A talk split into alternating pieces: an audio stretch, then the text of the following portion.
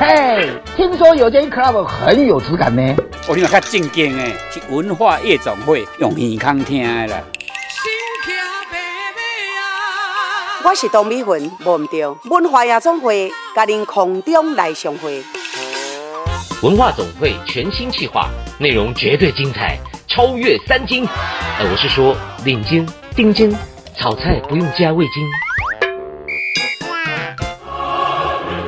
备好你的咖啡或下午茶了吗？我是陈建仁，让我们在周六下午一起听文化夜总会，了解台湾文化大小事。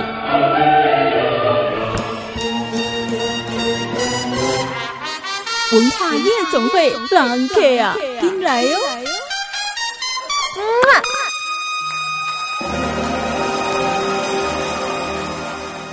欢迎收听文化夜总会，我是安心，我是汤安。在每个礼拜六的下午四点钟，以及礼拜天早上的九点钟，都可以在宝岛联播网收听到我们的节目，同时在各大 Podcast 平台上面也能够听得到。我就是觉得，因为我们是做声音的嘛，当然也有影像。那如果我们前面有一些观众的话，我就很想跟他直接讲说，每个礼拜六的几点啊？然后你讲 四点，对，那种互动感觉多好啊！所以想要互动的话，大家麻烦请上一下我们的那个 Parkes 平台好不好？下面有那个留言，你都可以留言，然后记得按五颗星。我听到很多 Parkes 的就是说要按五颗星，我都不敢看留言的，因为我觉得这个的会太有太多的得失心，我们就还是平常心就好。我会看，好，你会看。我有看，我还是要看一下。而且我们今天的文化很有事，其实跟一个很受欢迎的音乐有关系哦。你一定要听。现在进第一个单元，文化很有事。文化很有事，真的很有事。我是周明轩，我们一起来搞事。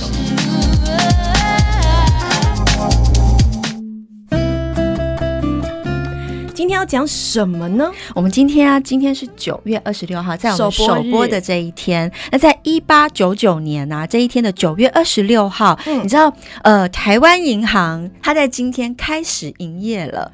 一八九九年的九月二十六号，哦，它历史有这么久了，它历史很久，嗯。它其实就在日本时代，当时呃，日本人在台湾的时候，当然会有一些贸易上的交易，对，也要方便日本跟台湾这边的一些汇兑，嗯，所以呢，他就成立了台湾银行。那时候也呃有一个法成立了。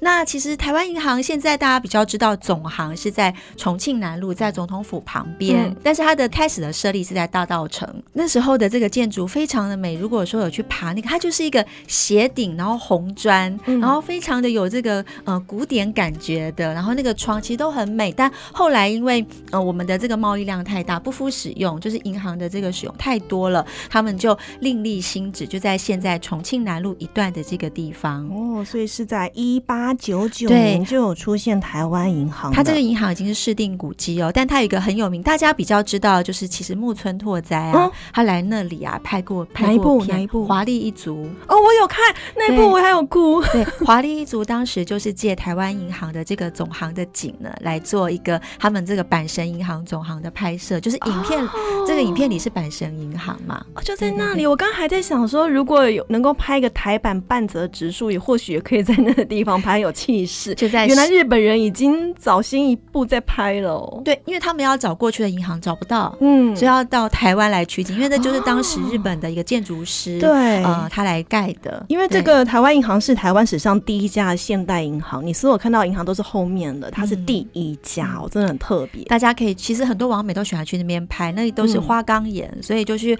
当 IG 打卡点，也是个很好的，也是很不错的。现在已经变成市定古迹，也可以去看一看，认识一下台湾的银行史。不过，除了硬邦邦的银行史之外，其实有一个世界闻名的重要团体，另一个打卡点，对，在今天也很重要。一九六九年的九月二十六号啊，大家知道 Beatles 知道，超有名，谁不知道？对，但是呢，他们在最后的一张这个一起录音的专辑叫《Abbey Road》。就在这一天发行了哦、嗯，他们的封面照是他们最有名的。嗯，啊，他们四个人就是不是在跨越那个过马路。过马路的那个斑马线上吗？大家看其实都觉得很唯美啦，但是其实这里面有太多的八卦了，因为他们在拍的这个时候，其实四个人感情真的不是太好，在吵架，对，在吵架，然后彼此也为了那个杨紫嘛，因为这个当那个南龙跟杨紫在一起的时候，已经开始让这个大家彼此那个青春期或者是年少那个轻狂，开始就有了一些内在的一个对。竞争，然后因为杨紫的这个介入呢，他们彼此的信任也都开始瓦解。嗯，这一段故事很多乐迷都知道，所以这是在那那一个时候，他们就是好不容易，我记得那时候是保罗麦卡尼吧，就跟这个制作人讲说，我们要去进录音室拍这个片。嗯，当时制作人还跟他们说：“你确定吗？如果你们要的话，你们录得出来吗？对，你们要严守纪律，就是你们要我我排 schedule 给你们，就是要配合，然后不要吵架，嗯，然后把纪律就是彼此都要约束好自己的行为，然后才 OK。他们就说 OK OK，所以当时他们可能心里都觉得说，大概就是我们最后一次一起进录音室合作了，所以其实那次的纪律倒是蛮好的。然后本来他们是要去那个圣母峰，因为他们喜欢一个一个香烟，就叫 Everest。哦，对，那他们就想说，嗯，这个专辑就叫 Everest 好了。然后反正几个年轻人就说，那我们就去圣母峰拍吧。拍封面。对，可是大家一定不要嘛，因为彼此感情也不太合了，也不太想再看彼此太久，感觉好累哦。对，所以就说那我们就去楼下拍就好了，就在 Abbey Road 的这个 Studio，在那个录音室旁边就有那个斑马线，他们就很随性的，然后就把这个录影师啊，然后拍照的，摄影师全部叫起，就到楼下。也也太随便了吧！哎、欸，可是这个随便反而是他们最经典的封面最经典，而且还有一个鬼故事啦，哦、大家讲一下。因为七月已经过了哈，就是说那个当时那个保罗麦卡尼，大家如果看那个照片，他是没有穿鞋子，他打赤脚，叼了根烟。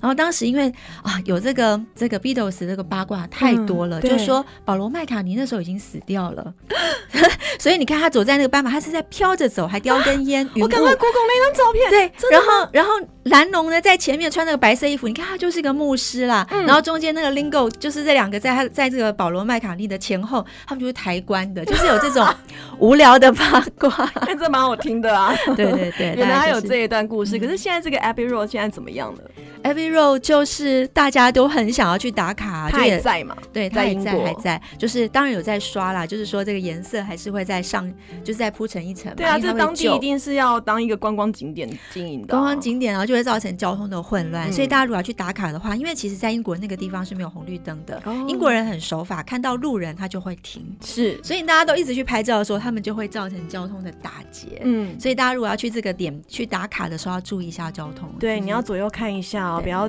耽误人家当天的交通哦，就是。今天告诉你，原来呢这么经典的披头四走在马路上的封面，是在一九六九年的九月二十六号当天把它发行出来的，而且拍的时候呢，哎、欸，他们是不合的哦，完全不合。对啊，好有趣的披头士故事。休息一下，我们待会回来，马上回来。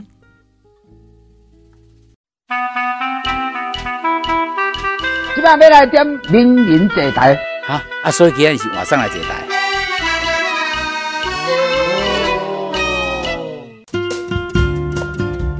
回到我们文化夜总会，我是腾 A，我是安心。刚刚我们听到这个文化很有事，嗯、听到了这个 Beatles 他们彼此之间这么很难搞的文青，但是文青、啊、文青不都是这么难搞？我们今天的特别来宾呢，他就是要负责搞定大家的文青，他是号称台湾最资深的文青，我们的红红导演严红雅，红红老师好，大家好，我是红红。红红，我要介绍红红老师之前要说一下，今天为什么会请红红老师来，因为我们。的桃园电影节即将要开始，嗯，那洪红导演就担任我们这一次桃园电影节的总策展人，对。但是呢，老师他很特别，他其实过去是一个诗人，他担任过表演杂志啊、现代诗的主编，嗯、但他最耳熟能详就是大家最比较知道的一部电影叫做《古岭街少年杀人事件》，杨德昌导演，对，他是那个影片的最佳编剧，哦，这有得最佳奖的剧本奖，最佳剧本原著剧本，哇，我身边站了一个金马对对对，有没有觉得？光环在这边，瞬间有了光环。红红老师真的很强，但他同时也是诗人，嗯、你是多元的角色于一身啊，非常多元。我觉得对老师就是他过去写诗，他也是个呃写文学、写文章的人，他也做评论，他也看电影，他也做电影，然后现在又当策展人。我的天哪，你的人生。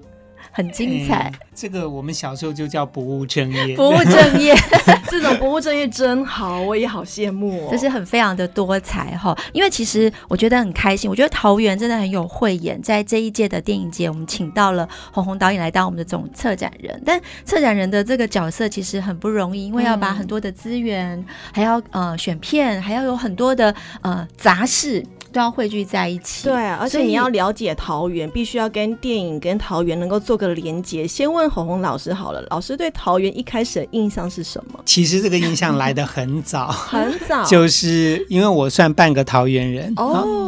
我的小学念的是桃园龟山的山顶国小，嗯，那我的国中念的是桃园国中。哇，那你就是桃园人了啊！对呀、啊，可是我小时候桃园跟现现在的桃园真的很不一样，差很多了。对，小时候桃园感觉上就是一个乡下，嗯、我我呃要去桃园国中上学，都还要那个骑脚踏车骑过那个田埂才能上学。嗯、哦，那真的是有一段。现在你有回到你小时候住的地方吗？有啊，有在外面经过啊，因为其实那个地方离桃园市还蛮近的。嗯、田埂还在吗？嗯田埂已经不在了，变房子了。对啊，那我刚刚我们在聊的时候，有听说老师小时候都是打棒球的。对，因为酷哦。呃，我们那个时候不知道为什么大家都很风靡棒球，在桃园啊，是因为有球场的关系吗？其实那全台湾应该都风靡棒球吧？啊，我们都会那个半夜起来看那个棒球转播赛，因为是美国时间嘛。我们就台湾少棒去美国打球的时候，我们就会半夜起来看。然后我们放学的时候就会留下来，大家看留下几个人，我们就组一个球队，就在操场打棒球。哦，所以这次像回到桃园来做这个策展人啊，嗯、有没有什么你觉得想要把自己的小时候的一些记忆，或者是你自己在生命经验上，要对于这次的电影节有做什么样的扣连？因为在桃园这边有电影节，其实您对桃园这个连结，除了是小时候之外，还有什么想要注入在这一次电影节的生命里的？因为桃园本身就是一个很算是族群跟社会的各种样貌都非常多元的一个地方。嗯、然后，因为它是我们知道它是台湾的国门嘛，啊、哦，对，有机场，对，有机场。然后它有一个呃台湾最棒的棒球的场馆——桃园球场。然后，呃，所以棒球应该是桃园很重要的一个。一个文化的标的，嗯，好，那但是同时呢，它其实有很多的，像我们家以前的外省人，好，就有外省人，有客家族群、本省人，然后也有非常多的外来的移工、移新住民，好，其实。桃园可以算是就是在文化上面非常丰富的一个地方，对，所以我也觉得说，如果要办一个影展或其实办任何活动，都应该把这种文化多样性给呈现出来。文化的多样性要呈现出来，那因为侯红老师，你也是曾经有当过导演，你也写过剧本，你又是诗人，你这次又担任影展的策展人，想要问老师，你平常都看什么电影啊？因为老师的喜好一定会投注在这次的影展上面。其实我看电影看了一辈子，哎，对呀，我小时候记得。刚有金马影展的时候，整个影影展只有二十部电影，但就是每部都看。嗯、后来就是我记得我年轻时候的志愿就是我要看遍所有我能看得到的电影。哇，全世界吗？对，好伟大的志愿。但是后来发现当然不可能啦，其实当作为策展人也不可能。是，对。但是到现在就是看电影已经是算是我的家常便饭。嗯、任何类型的电影，老师都很喜欢。呃，我曾经有一阵子当过电影记者。其实我当完兵的第一个工作就是去《中时晚报》当电影记者。哇，这根本梦想成真。对，梦想成真，嗯、每天可以看电影。啊、但是我后来发现说，这其实是一个噩梦。嗯，因为不管好看难看都要看。呃、对对。那尤其很多好莱坞电影，就是说，就算再难看，你必须看完，因为你必须去写它，去报道它。嗯、所以后来我就觉得，我电影记者我只当了半年，我就落跑了，因为我觉得。其实这也不是一个那么理想的工作。你是想要发自内心喜欢电影这件事？对，我后来就觉得说啊，人生有限，我应该花在我最喜欢的事情上面。嗯、所以这就注定我不我没有办法当一个非常好的影评人，嗯、因为影评人真的是你什么东西都要吃，什么东西都要看，你才能讲出一个它的脉络、它的社会生态、它的类型、它的什么。可是我最后我就只想看我想看的电影，嗯、光这样就看不完了。所以后来呢？后来对于这电影这个区块，你怎么去选择？你想看，甚至于刚安心有问到说，记忆中你最喜欢或者最想、印象最深的电影大概是什么样的类型？大概有，在我的生命经验中，大概有两次吧，算是电影给了我非常大的冲击。嗯、第一次就是台湾新电影刚刚开始的时候，一九八零年，对。那个时候我呃刚刚考上大学，就是考上国立艺术学院第一届，嗯、然后去成功岭当兵，嗯、我就记记得很清楚，我当兵。放假下来的时候只有一天嘛，我们就到了台中，那大家就去喝红茶，去干嘛干嘛，然后去打电动啊。我就看到电影院门口贴了，就是有一个看板，上面写《光阴的故事》这样，哦、就是第一部台湾新电影。我那时候看，哎、嗯，四个导演拍的，我觉得很好奇，想想进去看。进、嗯、去看的时候就大为震惊，嗯、哇，原来台湾也拍得出这样跟欧洲艺术电影一样这么棒的电影。在此之前，老师看的都是欧美电影比较多。对，我那时候是着迷欧洲电影啦，嗯、那时候会喜欢像费里尼啊、布格曼啊这种啊。嗯嗯但是看了《光阴的故事》，就觉得哎，其实就是我自己从小到大身边的故事，可是可以拍的这么棒。嗯，那时候就开始有志要从事电影，哦，所以就开始往杨德昌导演团队靠近了。对，嗯、所以我后来大四升大五的时候，就跑去那个跟杨导，嗯，好去做他的呃，算是实习的助导。等一下，老师说大四升大五，我听到了某些声音，没有，因为国立艺术学院。嗯一开始是五年制的大学哦，原来如此，并不是自己要升大五，好曾经，但后来才改制成那个 四年制。四年制哦，对。那后来第二次给我很大的冲击，就是我开始看到法国新浪潮的电影，嗯、呃，尤其是楚服的几部片，包括《四百集》啊，嗯《夏日之恋》呐，《夏日之恋》至今仍然是我心目中的第一名，这样无敌的第一名。哦、对，我看多少遍都不腻，而且。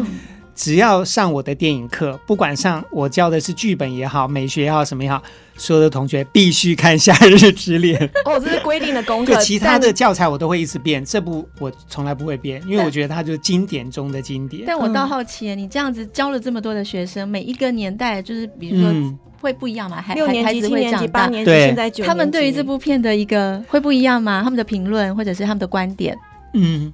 由于我为什么会觉得这部片那么重要？嗯、因为它是一部非常年轻的电影，是，而且是一部永远年轻的 电影。对，不管是它的故事、嗯、它的叙事的手法，嗯，好，它的这种节奏感，嗯，其实都非常年轻。是，那我。我其实看现在的电影，很多导演他拍第一部片、第二部片，就觉得这个人老成的不得了。哦。可是你看法国新浪潮电影，包括楚浮、跟高达、跟侯麦，嗯，你就觉得哇，他们永远是那么年轻，他们永远是这个世界最年轻的导演，非常的纯真浪漫，永远都有那个青春期 的火花，对，就是永远的青春期。是是，那我觉得电影其实它就是某种青春期嘛，嗯、对，它伴随着我们青春的记忆。嗯、所以这个电影你要是拍的太老成，太 well made，你知道，就是做的太好的时候，我觉得。反而失去了那样子的那种直接的感觉，太降气了，对对不对？太雕琢了。电影是永远的青春期，我已经找到我们这一集的标了，真是太好了。那刚刚听了红红老师介绍他这一路以来所喜欢看的电影，我相信很多听众朋友已经已经了解到老师的品味是如何，也更加有信心，嗯、因为这次老师有担任桃园电影节的策展人。嗯、这一次的主题是“川流不息”。川流不息是什么意思？川流不息是一首歌啊，没有啦。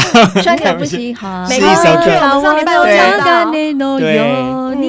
对对对，这时候学唱歌或者像我在学萨克斯风，这首就是必吹的。我好爱这首哦。对，但是川流不息这个主题其实是因为桃园，呃，我刚刚讲过，它就是台湾的国门嘛，所以所有不同的人从这边进来，从这边流动，好，那它本身也聚集了很多不同的文化，所以川流不息又代表这些不同文化文化。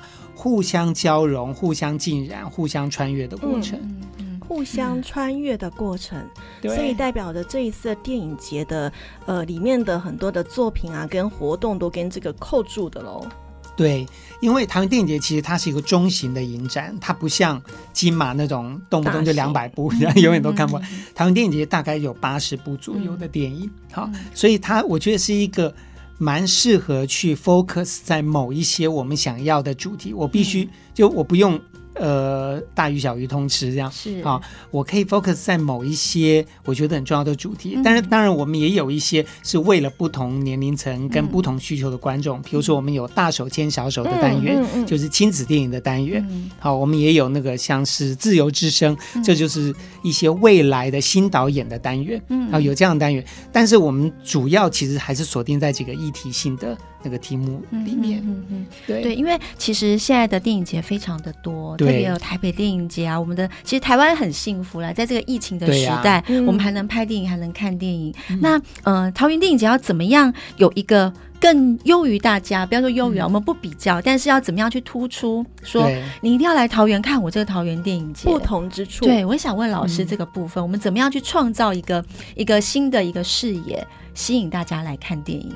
那第一个，我觉得他还是要跟桃园的在地有所连接，啊、所以呢，我们这次就特别规划了热血野球单元，哦、就是棒球单元，讲到的棒球电影单元。那这个是全台湾唯一的一个棒球电影的专题，好、嗯，那么我们就收集了。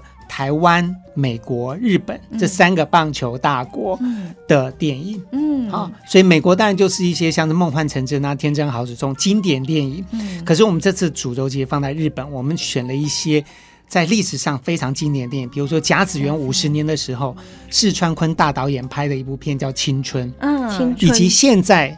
呃，前两年是甲子园一百年，对，有一部新的电影，好，就是甲子园，我们拿来当开幕片的，是，好，甲子园这部电影就是甲子园一百周年的电影，是台湾首映。哇，首映吗？对呀，五十年跟一百年在做对话，哎，对，因为日本其实现在没有办法看电影了，所以变成 跑台湾来首映。老师，这两部片你也看过了吗？五十年跟一百年的差别是？其实呃，五十年。应该说那种热血是没有差别的，嗯、但现在的竞争更激烈，哦、现在更全面化。嗯，好，然后然后因为甲子园就是日本所有的高中生、高中球队都梦想要挤进去的。对。可是你可以想象出来，就是最后其实冠军只有一个嘛。嗯。其实你如果说作为一个纪录片记录的，其实主要都是失败者。但是你如何去面对这样子的一个处境，哦、就所有人都在竞争，嗯、但你并不是以。拿到第一名为唯一的目标，嗯、在这中间，他们的人生过程，他们的经历的成长历程是什么？嗯、这是这部片非常精彩的地方。哇，而且是一种参与感，我参与到了甲子园，摸到那一把黑土的感觉，是一件很热血的氛围，对不对？对，我我想问一下老师，因为刚刚其实听听下来啊，我们这个电影节其实有一个非常在全国上很独一无二，就是扣到棒球这件事情。好像听说会找那个灭火器。来来做一场，而且他好像为了我们这个影展还量身打造，是不是？对，嗯、呃，就是九二六那一天呢，事实上它是一个球赛前面的、嗯、呃音乐会，嗯、那大家买一张票可以直接听音乐会，然后看球赛，好酷哦！对，好厉害耶！然后灭火器呢，为什么他会跑来棒球场开演演唱会？而且这跟桃园电影节有关呢？对，因为就是大正，就是他们灭火器这次为桃园电影节量身打造了一场电影音乐会。嗯。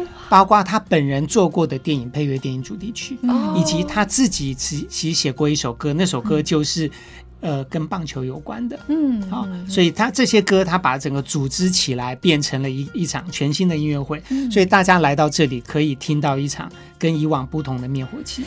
哇，真的！你看，刚刚老师有说电影是永远的青春期，嗯、这一次的桃园电影节听起来是非常的青春、热血、有活力，哦跟这其他电影节真的有一点不大一样，完全不一样，而且是全国首次有人把电影跟体育、棒球做跨界的结合，对，这个很重要，哎，这个是很大的汇流，实在是太不同了。所以说，今年桃园电影节的精彩程度拭目以待哦。那我们先休息一下，待会有更多精彩的桃园电影节相关内容再告诉你。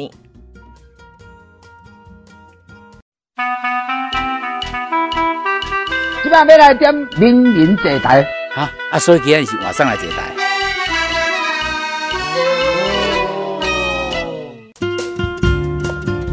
欢迎回来，文化夜总会之名人坐台。我是爱心，我是汤哎，我们刚刚好精彩哦，因为鸿鸿导演开始去讲了我们桃园电影节很重要的一个精神，就是这一次很特别，是有棒球的这个元素加进来去做跨界的结合，嗯、所以也想要问一下。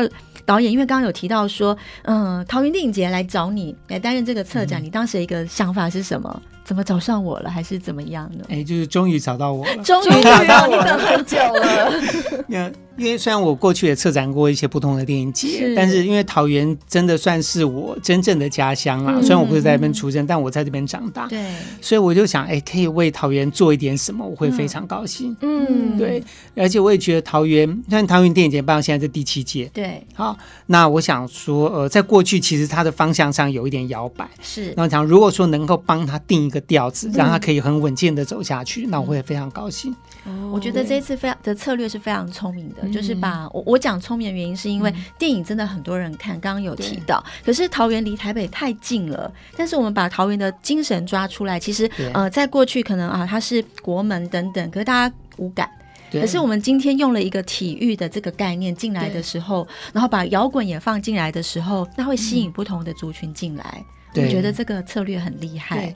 对，而且我们这次其实也有一个呃未来之星奖，嗯、是由青少年评审团来评选的啊、哦哦。那这样也是希望把桃园的年轻人给带起来，嗯、让大家一起对电影有。呃，有所关注，然后能够培养桃园自己在地的影评人，在地的创作者。所以这些影评人的年纪都是他们都是高中生，都然后他们自己来报名，都是高中生，然后我们帮他们办一个培训营，嗯、培训完之后，然后让他们来看片，来选片。这个是很厉害，也是很厉害的策略。他们的选片结果会是有公布呢，或者是会啊，就是会在我们的颁奖典礼的时候跟专业评审的评选结果一起公布，嗯、因为好紧张哦。但他们有他们的选择，但。嗯因为那个专业的评审还没有评出来，所以现在不能不知道他们到底有没有重叠。对对，我其实很特别耶。其实年轻人的眼光跟我们现在这个年纪的眼光一定是大不相同。你可以看看，哎、嗯，未来电影的走向可以怎么走，也是一个参考。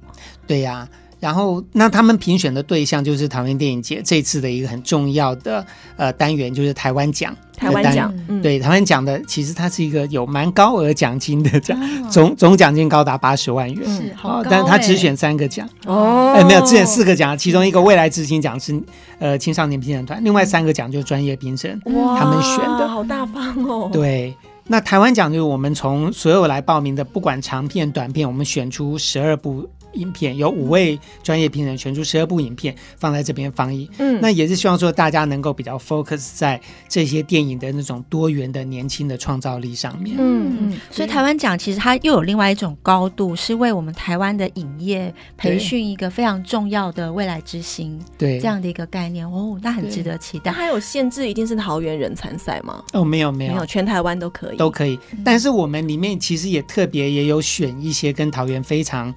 关系密切的影片，比如说，呃，《野雀之师》，它就是拍桃园。嗯，好，还有另外一部短片叫你刚刚说的是笑话吗？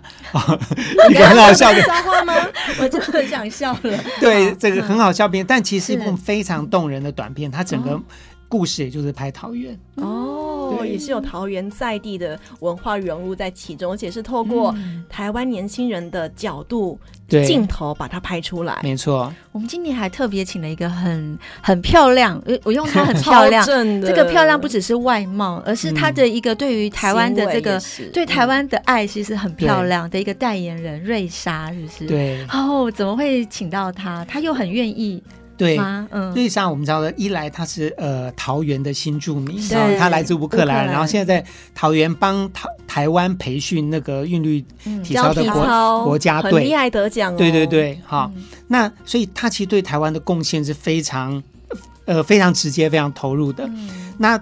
但他其实以前也演过电影，有、哦、对，所以他其实也有心想要发展一下演艺事业，但是就是他很喜欢看电影，嗯，所以我们觉得说，哎，其实作为一个桃园的代表，一个新住民，嗯、同时又能够对。台湾，我们这个国家提出这么好的贡献，嗯，好，那他应该是桃园电影一个非常适合的代言人，哦，一个正面的方向。对，所以我们就呃请他来拍我们的这个宣传短片，CF 短片，然后在现在在网络上公布，已经引起很棒的回响，哦，因为他拍了一个惊悚的版本。对，我没想过瑞莎可以拍这样子哎。对呀，啊，嗯，是一个新的画面，嗯，新的突破出来了。而且这个影这个 CF 的导演也是台湾新导演。他是去年台湾奖的得主，得主。啊，这个这个意义更棒，对，就是整个这样传承。对，那刚刚导演有提到说，我们今年的开幕片有一个是日本的甲子园嘛，对，但是今年其实是双开幕跟双闭幕，对，我我想了解一下，为什么想要有双开双闭？然后这个双开跟双闭的呃选他们的原因又是什么？片单，其实就是因为呃，我们希望能够凸显一些。不同的议题，嗯，哦，像双开幕，我们一部选《甲子园梦想竞技场》这部片，哦，呃，是跟棒球有关，来凸显我们那个热血野球的单元。另外一部片就《十二月二》。就第十二十二页的续集，对，那十二页二其实它因为它是一个呃众募，就是大家一起募资拍出来的一个影片，所以它已经有很好的群众基础，而且它的议题其实对台现在的台湾，应该说未来台湾来讲非常重要，对，因为它已经跨出了十二页的那个，就是说我们呃流浪犬，对流浪犬的那个那个意思，你不只是不要杀它们，而是说你如对你如何安置好，那如何呃。对于全全台湾来讲，啊，就是如何去实行这个生命教育。嗯，然后他从很多不同的国家。呃，看到了一些不同的方法，然后去对照台湾现在的信仰，其实应该是一个对未来的政策跟未来的国民教育有所倡议的电影。哦，那我们觉得非常棒。就这个电影，它不只是一个娱乐，但它也拍的蛮娱乐。我们知道导演很厉害，很好看，但是同时它也是带给我们很多的启发，跟很多可以延伸的教育的议题。哦，这是双开幕的两部片。对，那双闭幕呢？双闭幕呢，其中一部就是呃《孤味》哦，徐若瑄。对。徐若瑄、谢盈萱、陈淑芳、孙可芳，我都是很会演的哎。对，其实我就说这整个影后级的组合，都是镀金的程度好高哦。对，然后但是除了这个表演之外，其实他们最重要的是这部影片，它拍的是台湾女人三代的故事。嗯，好，那透过一场父亲一个不存在的父亲的葬礼。好，引出来这中间的种种的纠葛，因为不只是这些女人，还有一个丁宁，就是爸爸在外面的女人。哎呦，对，然后，然后他们之间的这种情感的互相的纠葛，嗯嗯、他们的种种的爱恋也好，哈，或者是不同代的女人对于家庭的看法，嗯、对于情感的看法，嗯、对于亲情的看法，他都，我觉得他都呈现的非常的细腻。呃，特别说一下，分享一下，因为我才看了那看了那个预告片。呃，预告片或许呃，当然更值得看的是可能这个影片的正片的一个正片，但是在预告我觉得剪得很好，而且、嗯、呃，这个影片。我觉得最重要的价值是，它不是要带有批判性，嗯，就是说每一个角色，不管你是那个谁，不管你是所谓的受害或是加害，其实这里面没有什么受害跟加害人，每一个都是在一个呃每个家族、每个时代命运里面的一个使然跟不使然，都是我们必须要去面对，回到自己面对自己的一个课题。我自己在看预告片的时候，我有很深的感触，嗯，对啊，是是这样子，非常的感动。那这是其中之一，那另外一支呢？另外一支呢，就是献给年轻人的电影，它是手冢治虫迷幻少女少女的真呃真人版，道元无郎对，我小时候的偶像是 map，对对，好，他除了这个 好，除了大家都很哈的明星之外，哈，就是他是手冢治虫的儿子手冢真导演的影片，所以他有一个传承的意义，呃，儿子去拍父亲的。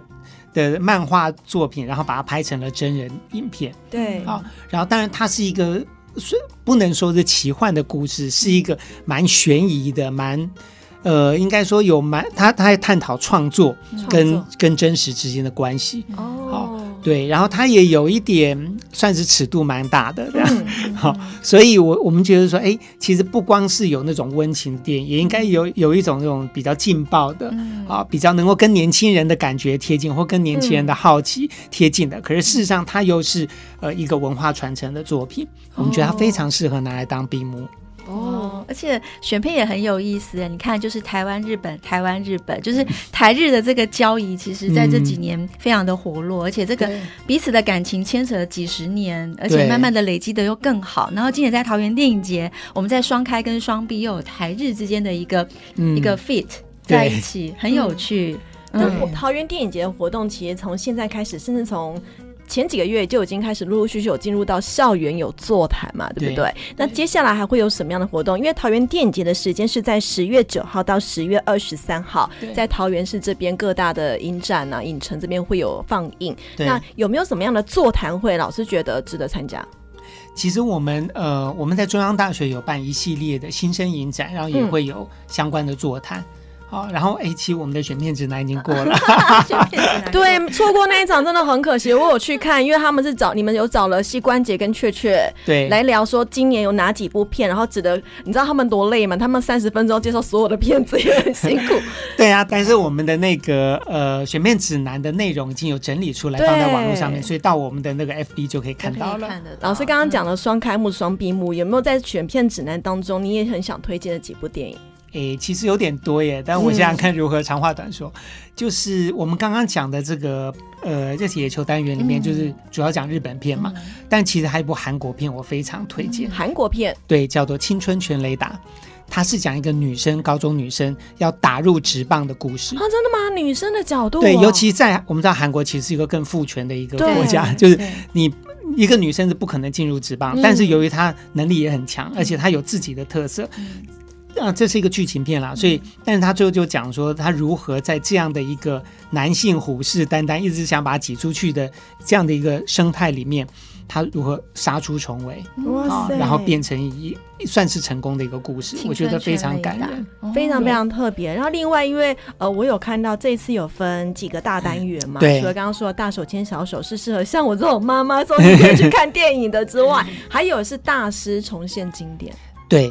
经典修复的单元，那因为其实我们在疫情的时候，我们就看到很多经典呃经典被重新修复，被重新拿出来放映，大家就发现说，哎，其实经典片怎么比新片还好看？对，对，而且你重新看会看很多细节，更多细节。对，所以呢，呃，我们这次也特别规划了比较有特色的经典单元，包括四川昆的单元，嗯，当然就是因为他拍了那个甲子园五十年的青春，还有他拍了一个东京奥运的影片，因为。今年的东京奥运没有办法举行，对，所以我们就看一个过去的东京奥运，而且这是一个影史的经典名片，它也是经过修复拿来重新放映。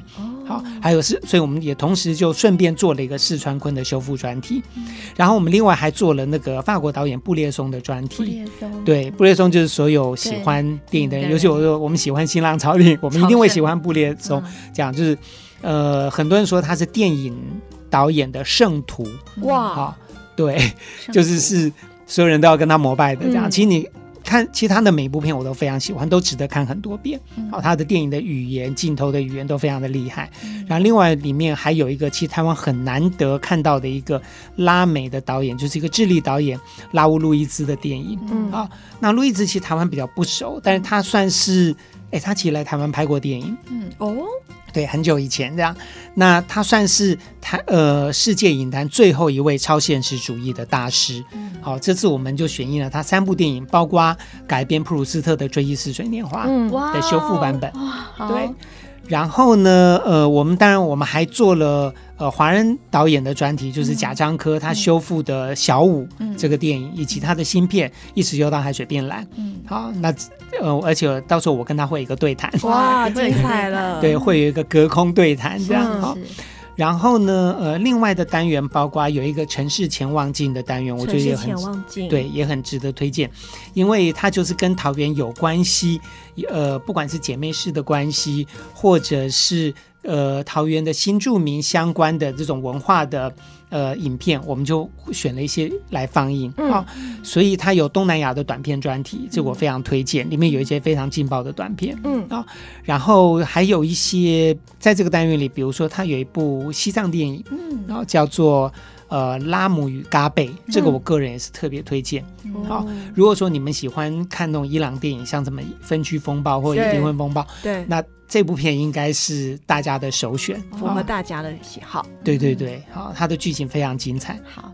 哇，听得出来，老师每一部都看过了，当然都看完了，真的是太厉害，而且都很了解。对，其实还有台湾奖里面也有一些店我非常推荐，但是因为这个涉及评审的公平性，我就不便个别做推荐。但是我觉得，因为里面我们长片跟短片一起拼嘛，对，一个短片你要拼得过长片，表示你真的有非常独到之处，没有错。所以我建议大家，如果你真的时间有限的话，你可以选择台湾奖里面的短片集锦来看。哇，好期待，非常期待。那如果大家想要更加知道说桃园电影节有哪些片单的话，其实这次有出一本手册，对，在这个地方里面有非常详细的介绍，说这一次影展里面的这几部电影啊的细节啊、内容啊，以及它放映的场次，在上面也都会有写。那这个呃手册它哪里可以索取呢？这个在呃。桃园的各大艺文景点，以及在台北大概成品会有，嗯、但是我们呃，因为这是文总夜总会，没有没有问题。文化总会我们在重庆南路二段十五号一定可以索取，大家欢迎来。对，可以到文化总会来索取。如果你在台北的话，那如果你是刚好在桃园或者其他外县市的话，你可以来到桃园的各大艺文场所，你都可以索取到这一本是桃园电影节专门 for 桃园电影节的手册，里面有非常多的电影详细的介绍。那另外呃，这是影展。是在十月九号到十月二十三号，中间还会有非常非常多的那座谈啊，或者是像包括九月二十六号的电影音乐会，更多的细节，如果我要上网查的话，可以去哪里查？哦，九堂电影节的官网，或者是我们的粉丝页啊，FB 的粉丝页，也都欢迎大家，里面有所有详细的资料。当然，呃，最后一个问题，因为老师也办了非常多的电影节，非常多的影展，这次又这么投入桃园电影节，老师有没有希望说，哎，接下来的影展，呃，你有没有想要走向哪一个方向？你会觉得？更多、更宽广。在以台湾来讲，因为台湾现在其实电影节真的蛮多的。对，嗯、我觉得电影它其实事实上只是一个媒介哈。那它当然它不只是娱乐，它也不只是教育或知识传播，它应该能够透过它。去连接很多不同的人、不同的议题、不同的意识形态啊。那我觉得台湾其实我们现在正在走向一个就是命运共同体，大家要累积一种共识。嗯、我觉得电影可以在这里发挥很大的功能。是，我们应该透过电影可以去认识更多不同的文化，嗯、啊，可以去更理解在世界各个角落大家的生活，嗯、而且要。用一个全新的眼光重新看待我们自己的生活，没错。所以我觉得未来电影节应该是朝这个多元文化以及互相交流、互相沟通啊的这个方向去推进。哇，说的真是好啊！对。那想要更加了解细节，就是包括像红红老师所说的这一切的话，桃园电影节这一次你真的是不容错过，一定要去参加。今天很开心，名人座台单元邀请到的是策展人红红，谢谢，谢谢老师，谢谢大家，谢谢。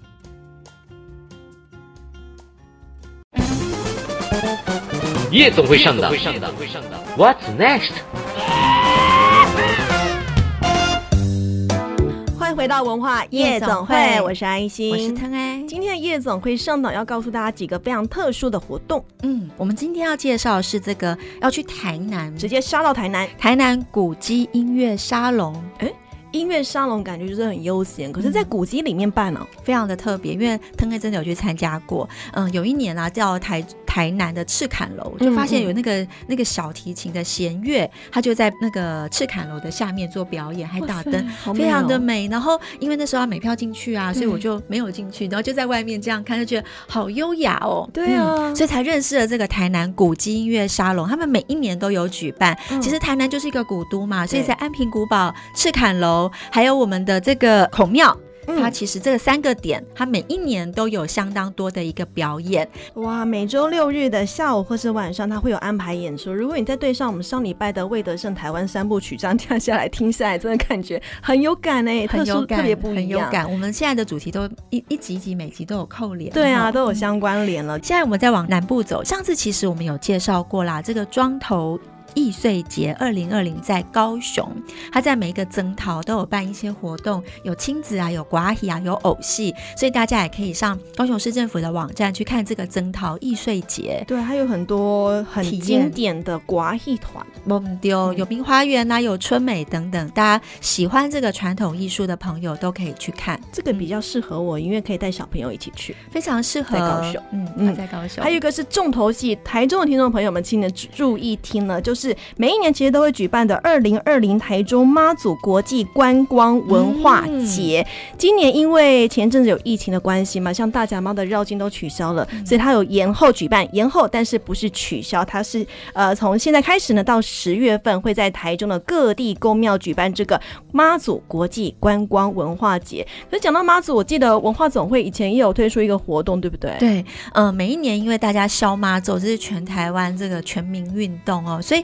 其实文总在前年我们有策展一个，上次那个焦哥啊，我们首集焦哥有来，他就是要来有来介绍过，就 Hello Miss Lin，大家知道 Hello Miss Lin 是谁吗？就是林默娘小姐。林小姐。对，所以呢，呃，文总在我们的文总一楼，我们就办过一个跨界女神数位绕境的一个 Hello Miss Lin 的一个展览。哦，所以不只是中部地区小马走，其实北部也在小马走，文总也是小马走。对，但为什么腾哥今天要讲这个已经过期的展览呢？因为啊，最近这个。文总有参与，比如说像是这个杰克的那个行李箱的设计，哦哟，就是那个国旗好漂亮，对对对，那是文总设计的。然后很多人就到我们的这个网站上啊，就一直问说有没有卖啊？文总的设计好厉害，小物。对，所以呢，我们其实在最近又推出了我们的文总小物哦，其中一个呢就是我们有推出呃有妈祖。有三太子，对，然后还有这个土地公爷爷的一个很有趣的小物，就大家可以赶快上文总的脸书看。对，我有看到那个小物，包括像是现在手机的那种气泡的坐垫，有没有？对对对，那都很好用，而且实用又可爱。而且我们在做这个小物的时候是有把杯的哦，真的、啊，我们真的去问了妈祖说，我帮你这样做好不好？妈祖就嗯，就一个硬杯，我们就很开心。土地公呢，他就说：“哎、欸，这个衣服要改一下。”所以我们也应了土地公的这个需求跟要求，嗯、我们还帮土地公的衣服改了一点颜色，改到他满意为止。对，嗯，所以大家一定要看文总的脸书。那看文总的脸书有什么好处呢？因为我们现在就是要开始来送这个小物，嗯、怎么送？刚刚有提到这个 Hello Miss Lin 哈，你如果要领取文总的小物的话，这一次有看到我们的 YouTube 的朋友就有福了，因为我们的问题是在文总第一档 Hello Miss Lin 的策展，我们的这个跨界女神数位绕境的这个展览里面的妈祖主视觉的眼睛。是什么颜色的？眼睛是什么颜色的？它的主视觉的底色是红色，字是黑色。嗯、大家看一下，它的马啾是什么颜色的嘞？嗯、所以有看我们的这个 YouTube 的朋友呢，你就知道答案。但没有的也不要灰心哦，你听声音，你就赶快去 Google 文化总会，对，然后 Hello Miss Lin，你就会看到它的颜色。给一点小提示哈，它的颜色跟太阳很像，嗯，跟太阳是很像的。妈祖的眼睛是什么颜色？以当年我们 Hello Miss Lin 这个数位绕境跨界女神特展的主视觉里面是一个妈祖，请问她的眼睛是什么颜色？你要到哪里回答？到文化总会的脸书，到文总的脸书哦，因为太多人要这个小物，所以你要小物就赶快来回答吧。会有一个置顶文，对不对？很会。对，在置顶文上面回答妈祖的眼睛在主视觉意象当中是什么颜色，就可以拿到这一次文化总会所推出的相关神明的意象小物，很可爱，很实用。你一定要去参加，早知道我们就早一点讲这个台中妈祖绕境的故事，还可以拿礼物。欢迎大家来文总看。所以今天夜总会上档是有好康拿的，赶快上官方网站去文化总会的官方呃脸书粉丝专业上面去参加这个活动拿奖品。那今天文化夜总会就到这里喽，下礼拜见，拜拜，拜拜。